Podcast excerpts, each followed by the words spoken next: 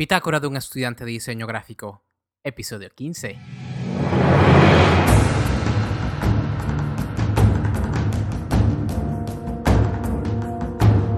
En nuestra pasada entrega, tocamos el tema de la presentación al decidir incursionar como agente libre o agencia creativa.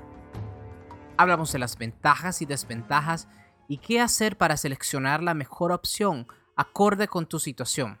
Hoy nos saldremos un poco del tema del diseño y hablaremos del sentir de los creativos al comenzar nuestra carrera. Hay momentos en que el amor por lo que hacemos pierde fuerzas, usualmente cuando buscamos plaza y no encontramos.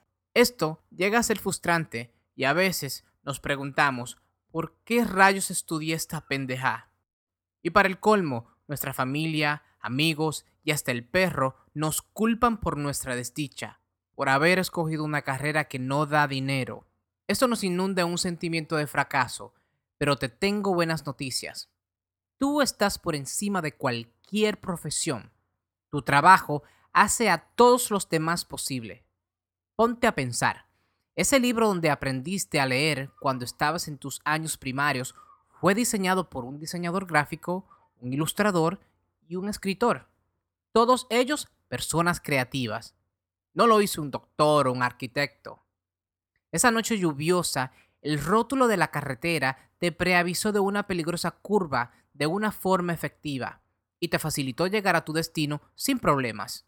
Los rótulos, las documentaciones de los hospitales, aeropuertos, oficinas públicas, todas las publicaciones de negocios, medicina, arquitectura, tecnología, todos los periódicos impresos, digitales y todo lo que eso conlleva pasa primero por las manos de un creativo, de ti.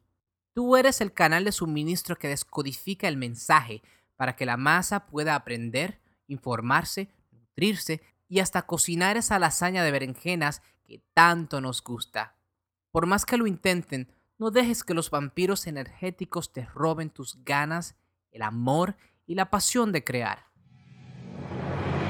Esta fue más corta de lo usual, He estado un poco retirado del podcast por razones de trabajo y familiar, pero sigue en pie.